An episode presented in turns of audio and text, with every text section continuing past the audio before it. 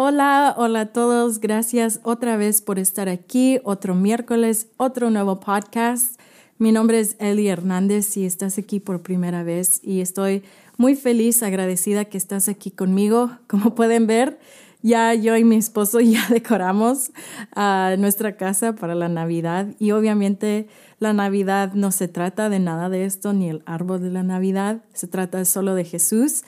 Uh, pero quisimos decorar nuestra casa muy antes de tiempo de lo que normalmente lo hacemos. Este, pero en este podcast estoy muy feliz porque en los siguientes podcasts ya estamos casi al fin del año, que es increíble cómo pasó el tiempo. Uh, y por eso quiero hablar acerca de cosas que siento que debemos de evaluar en nuestras vidas, porque usualmente en esta temporada ya fin del año, al principio del año, es el tiempo donde evaluamos nuestro año, evaluamos hacia dónde queremos ir, nos ponemos metas, cosas así, empezamos a, a soñar, a orar, Señor, ¿qué quieres para mi vida, para mi familia en este año? Entonces, hoy quiero hablar acerca de manteniendo nuestro primer amor. Entonces, estoy muy feliz que estés aquí otra vez. Agarra tu bebida favorita y vamos a empezar.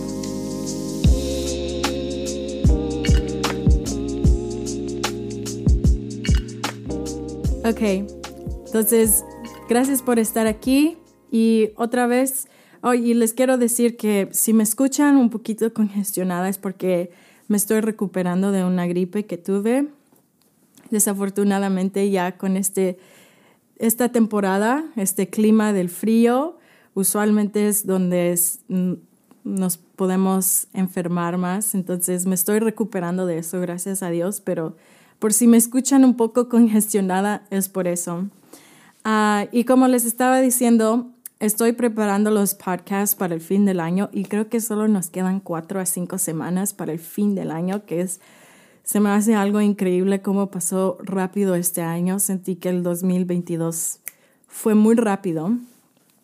Este, y esta es la temporada donde usualmente estamos evaluando nuestro año, evaluando acerca de dónde queremos estar en el próximo año, cómo se va a ver el próximo año. Y hay muchas cosas que obviamente no podemos controlar cómo se va a ver el próximo año, pero es más como metas en nuestras vidas. Y ponemos, hacemos muchas metas, metas financieras, metas de salud, metas en distintas áreas de nuestras vidas, pero uno que no queremos descuidar es nuestra vida espiritual y realmente evaluarnos a dónde estamos y a dónde queremos ir.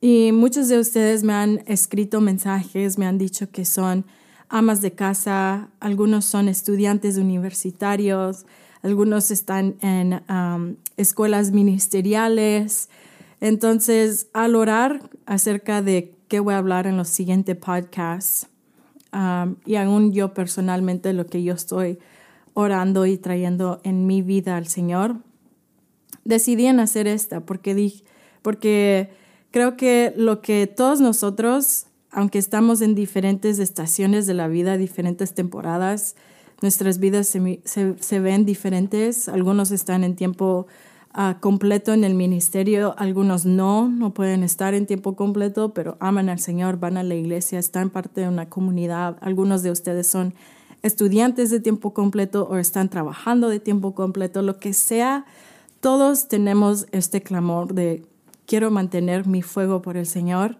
y quiero mantener mi primer amor por el Señor.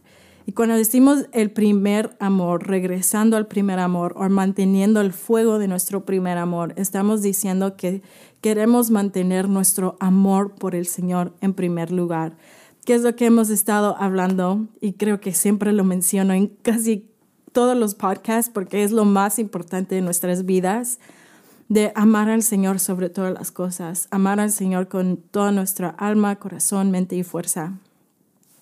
Entonces, eso es lo que significa el primer amor, es amar al Señor sobre todas las cosas. Y el amar al Señor, como lo mencioné en, eh, creo que fue en el episodio 2 cuando hablamos del primer mandamiento, El amar a Dios ah, significa hay pasión, devoción extravagante, pero también hay un, hay un nivel o una medida de obediencia a su palabra y nunca podemos ah, desligar las dos, nunca los podemos separar. Siempre hay una devoción extravagante que podemos tener al Señor que incluye nuestro afecto, nuestro amor por el Señor, todo lo que somos, nuestro rendimiento total, pero también va mano a mano con obediencia a su palabra.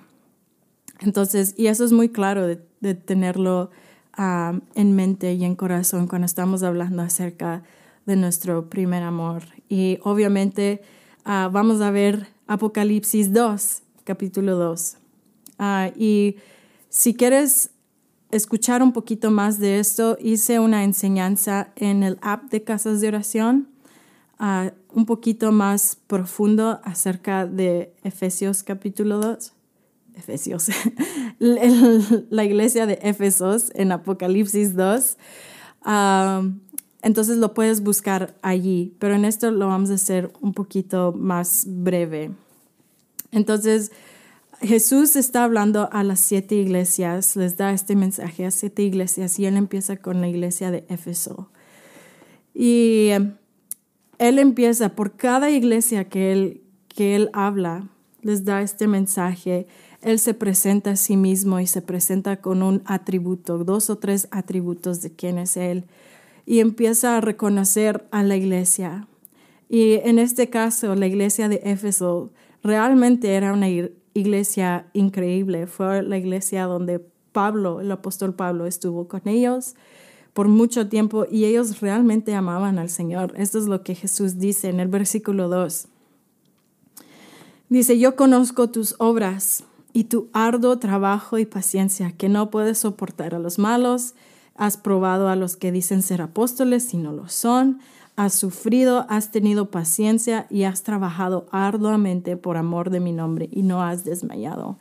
Eso se suena como una iglesia increíble, una iglesia que tiene un amor por la sana doctrina de la palabra, una iglesia que realmente eh, trabaja arduamente, es lo que Jesús está diciendo, que no soportan a los malos, tienen un celo por la verdad, un celo por eh, la, verdad de la palabra, cómo predican la palabra, cómo enseñan la palabra.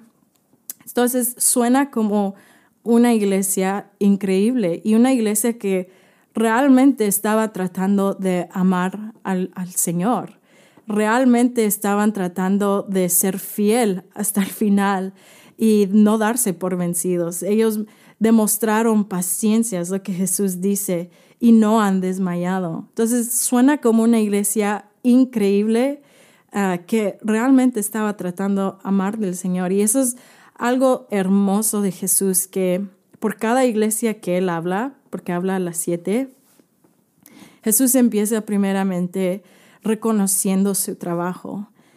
Y vemos como Jesús en su ternura, en su, um, su compasión, aún en nuestra debilidad, aún en la debilidad de estas iglesias, Él dice, yo reconozco todo lo que tú haces, yo reconozco tu trabajo, reconozco los sacrificios que has hecho, reconozco que en realidad me estás tratando de amar. En otras palabras, lo que Jesús está diciendo, porque Él lo dice, lo has hecho por amor de mi nombre.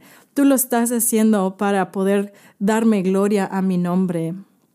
Entonces Jesús ve nuestras vidas, ve mi vida, ve tu vida con ojos llenos de gracia y misericordia. Y Él dice, yo realmente reconozco todo lo que tú haces, aun cuando no se ha visto por nadie más, aun cuando nadie más lo reconoce, yo reconozco y yo este, valido, doy validez a todo lo que tú estás haciendo, a cada sacrificio, a cada decisión que realmente te costó, pero lo estás haciendo en amor, amor a mi nombre, en amor por obediencia.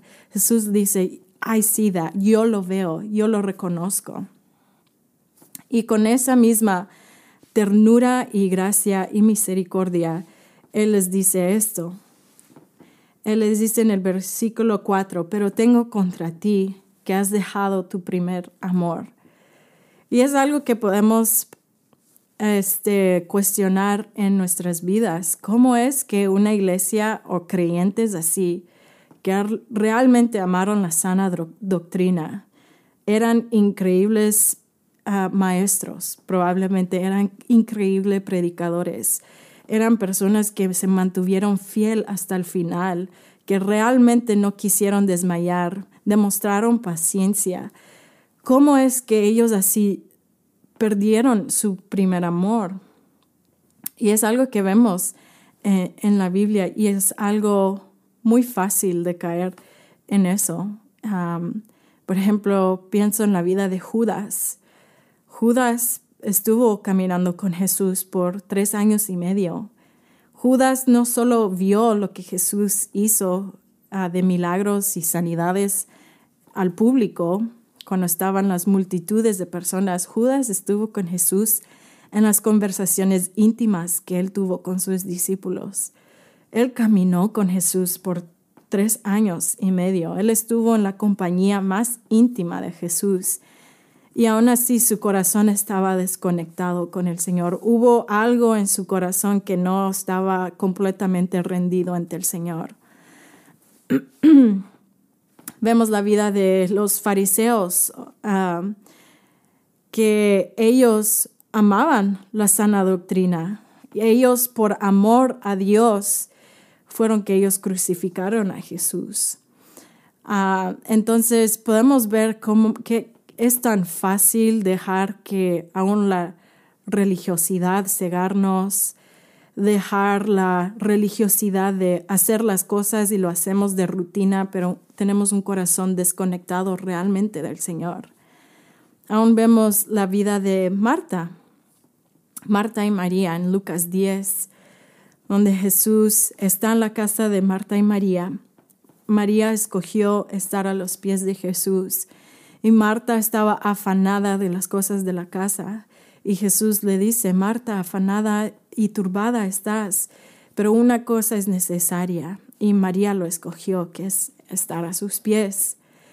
Entonces veo mi vida y veo qué tan fácil es para mí estar atareada con las cosas que estoy haciendo en amor por Dios, que estoy haciendo porque quiero amarlo a Él bien, pero mi corazón realmente está desconectado. Entonces, y muchas veces en la iglesia ha entrado esta conversación de, pues, por eso ya no quiero servir, porque quiero estar tiempo con Dios. Y la solución no es dejar de servir o dejar de hacer esas cosas.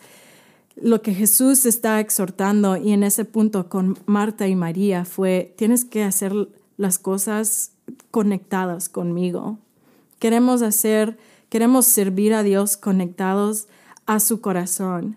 Queremos servir a nuestra familia conectado a Dios. Y no solo en el ministerio, es cada área de nuestra vida.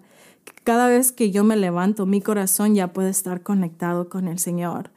Que cuando, mientras yo estoy lavando los trastes, mi corazón puede estar conectado con el Señor. Que yo puedo conectar, que mientras yo estoy sirviendo a mi familia, yo estoy amando al Señor y, le, y puedo tener conversaciones de Dios acerca de esto. Señor, tú me estás ah, usando para servir a mi familia, yo te estoy amando en este momento. Dame la gracia para amar a mi esposo más, dame la gracia para amar a mis hijos más. ¿Cómo te puedo amar más en esta área de mi vida, por ejemplo? O cuando estás estudiando, tú estás teniendo un corazón conectado con el Señor. Entonces, el problema es, para, para hacer esto, el problema es, tenemos que estar conectados con Él a todo tiempo. Y eso es lo más difícil, pero al mismo tiempo lo más fácil que podemos hacer. Es lo más difícil porque nuestra carnal, carnalidad nos olvidamos, hacemos las cosas por rutina, Ah, nos levantamos, vamos a, la reunión de oración, vamos al servicio, pero estamos completamente desconectados con el Señor. Pero es lo más fácil porque lo que tenemos que hacer es venir ante el Señor, porque Jesús dice, la palabra de Dios dice en Hebreos que por medio del sacrificio de Jesús, tú y yo tenemos acceso al trono de gracia cuando estamos orando, cuando venimos delante del Padre, estamos delante de su trono de gracia. solo podemos cerrar nuestros ojos y decir, Señor, déjame amarte más. Señor, ayúdame a recordar que estoy trabajando, sí, porque necesito dinero, necesito finanzas, pero tú eres mi proveedor. Al final del día, tú eres el proveedor de mi familia. Conéctame contigo, conéctame a tu historia, conecta mi corazón para que todo lo que yo haga realmente lo pueda ser conectado a ti. Eso es lo que el Señor está buscando. Y eso es lo que el Señor estaba exhortando a la iglesia de Éfeso. Estás haciendo las cosas bien, estás haciendo mi voluntad, estás amando mi palabra, estás predicando increíble, estás dando a los pobres, estás haciendo todas estas cosas increíbles, pero tu corazón está completamente desconectado conmigo. Has puesto otras cosas como tu primer amor, pero me has abandonado a mí como tu primer amor. Y creo que eso es lo que nosotros podemos evaluar y ser honestos. Y solo tú y el Señor sabe qué es esa cosa o qué es esa persona que está tomando ese lugar. Para mí puede ser algo diferente a lo que puede ser para otra persona y a otra persona y para ti. Entonces, solo tú puedes tener esa conversación con el Señor de Señor, evalúame. Realmente estoy manteniéndote a ti como mi primer amor y si no, ayúdame me quiero arrepentir de eso. Entonces el consejo que les da Jesús a la iglesia de Éfeso es, recuerda por tanto de dónde has caído, arrepiéntete y haz las primeras obras. Entonces él dice, recuerda. y hay algo poderoso en poder recordar. Y Jesús lo que le está diciendo es, recuerda cuando yo era tu primer amor. Recuerda entonces, no sé si ustedes hacen esto, pero como en, sus devocionales, si tienen libretas o lo hacen en su teléfono o lo hacen en su computadora. pero yo, por ejemplo, yo escribía mucho en mi libreta, entonces ahí hacía como mis devocionales, podía escribir mis oraciones al Señor y lo que a mí me gusta es poder revisitar esas ah, libretas donde cuando yo tenía 18 o 19 años y hablaba con el Señor o me hacía compromisos ante el Señor o estaba hablando acerca de una temporada de mi vida al Señor. Y puedo ver cómo en mi, ah, aún en mi inmadurez, porque era inmadura a esa edad, realmente amaba al Señor. Era completamente inmaduro, débil, quebrantada, pero amaba al Señor. Y cuando digo que amaba al Señor es porque veía mucha pasión. y cuando digo pasión, muchas veces lo podemos interpretar de pasiones cuando alguien está gritando y está en primera fila, wow, you know, o la, la, que realmente está apasionada es la que todo el tiempo en el servicio está en sus rodillas, ¿no? Y no estoy criticando eso y ni estoy diciendo que eso es malo. Lo que yo estoy diciendo es que um, no podemos usar eso para evaluar pasión en nuestras vidas, um, porque no somos así todo el tiempo. no somos todo el tiempo, wow, gritando primera fila, wow. You know, cada domingo no puedes estar haciendo eso. A algún punto vas a parar a hacer eso. Entonces, ¿cómo medimos pasión en nuestras vidas? Y algo que um, el Señor me estaba diciendo es, mides pasión de acuerdo a la medida de obediencia. Y puedo ver que aún en mi inmadurez, en mi quebrantamiento, en mi juventud, yo tenía una medida de obediencia. Me trajo uh, convicción o me trajo una, cierta, uh, cierto nivel de convicción donde yo me podía evaluar, ¿realmente estoy obedeciendo al Señor como antes lo hice? Um, por ejemplo, en mi me recuerdo que habían ah, durante mi juventud yendo a la preparatoria o a la universidad, que el Señor me estaba hablando ciertas cosas, como empieza a predicar en tu escuela, empieza a ir alrededor de, de, la escuela durante tu receso, durante tu tiempo de almuerzo y solo pregunta a las personas si quieren oración, ora por ellos. Y era algo que donde ni sé cómo hacer eso, pero tuve una medida de obediencia al Señor y dije, lo voy a hacer. O aún en amistades, uh, donde yo sentí que habían amistades que no eran una buena influencia para mí. Y a los 16, 17 años, tener que hacer esas decisiones dentro de mí de decir, ok, no puedo tener esta amistad en mi vida. Y no era como, ya no puedo ser tu amiga, ya no te puedo hablar a ti. Era más como dentro de mí, amo a esta persona, realmente la quiero, pero ya no puedo estar mucho tiempo con ella porque me está influenciando de, ah, una manera negativa. o empezando reuniones de oración en mi escuela. Y cuando veo estas cosas, digo, esa Ellie era bien inmadura, tenía mucho que, mucho que crecer, pero tenía una medida de obediencia donde no tenía el temor del hombre, no tenía temor acerca de lo que las otras personas lo iban a decir. Entonces, y veo eso y, y, y, provoca uh, convicción en, en, nuestro, en mi corazón, por ejemplo, personalmente, donde dije, Señor, realmente te estoy obedeciendo de esta misma medida. No se ve lo mismo, ya no estoy en la preparatoria, ya no estoy en la universidad, entonces obviamente no voy a estar haciendo lo mismo, ni voy a estar queriendo ir a una preparatoria solo para hacer eso de nuevo. Pero mi punto es, estoy en mi vida, en la temporada que estoy ahorita, obedeciéndote de esa manera. Te estoy obedeciendo de esa manera donde ya no tengo el temor del hombre. Ya no me importa lo que ellos van a decir de mí. Donde ya no tengo esta este, necesidad de ser aceptada o querida por los demás. Like, realmente te estoy obedeciendo y amándote a ti sobre todas las cosas.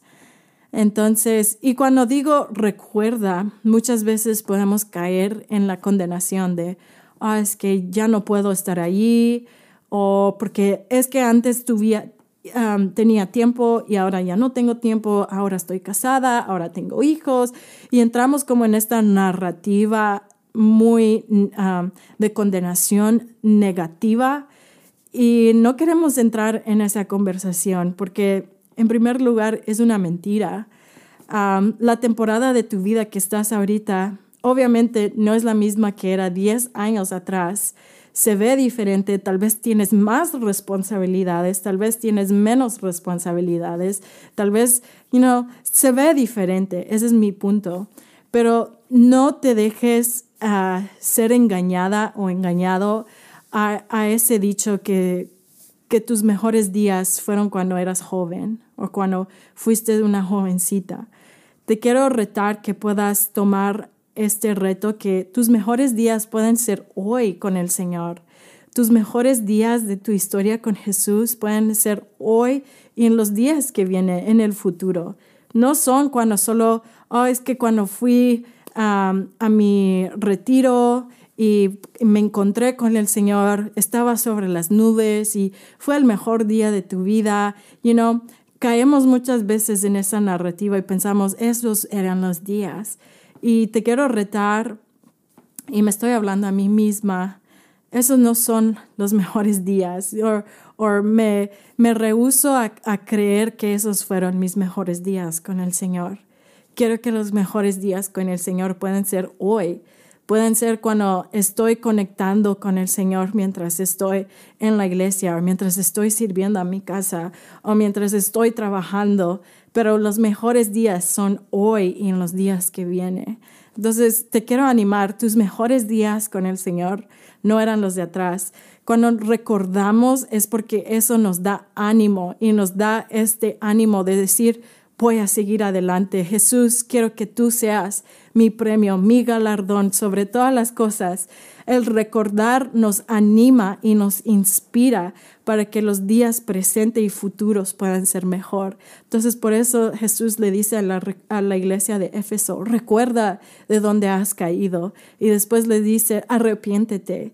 Y es algo que nosotros a veces no entendemos, pero como nuestra falta de amor al Señor conmueve su corazón, pero no de la manera ah, positiva, pero conmueve a su corazón en, en dolor. Vemos la respuesta de Jesús a la iglesia de Laodicea en Apocalipsis 3. Y esta fue la iglesia que no era, no que era tibia, no era ni fría ni caliente. Y Jesús dice, por eso los vomitaré de, mi boca. Y suena como una respuesta, wow, como extrema, pero porque requiere um, una respuesta extrema, porque es un pecado extremo ante los ojos de Dios, que mientras estamos tratando de amar a su nombre, hacer cosas por Él, hacer cosas a nombre por Él, you know, a, en tratar de vivir para su gloria, pero nuestras, nuestros corazones están desconectados con Él. Realmente duele el corazón de Dios y por eso Él dice, arrepiéntete, ven ante mí, arrepiéntete. Yo, tú y yo nos venimos ante el Señor y decimos, Señor, me, me arrepiento de esto. Y no lo digo como, oh, lo siento, no es como un lo siento, es Señor, realmente quiero cambiar en algo en mi vida. Lo que sea que está tomando el primer lugar, lo quiero cambiar, que tú puedas ser el primer lugar de mi vida. Y lo tercero que Jesús le dice, dice, y haz las primeras obras otra vez. ¿Y qué son las primeras obras? Otra vez veo a la iglesia de la Odisea en Apocalipsis 3 donde Jesús les da este consejo. Después de decirles, eres tibio, ni fría ni caliente, ahora haz esto. Y él dice esto, compra oro de mí. Jesús dice, compra oro, compra vestiduras blancas. Él dice, ven a mí y me encanta lo que Jesús después dice, porque dice, aquel que me escucha y responde y abre su corazón, yo entraré y cenaré con él y él conmigo.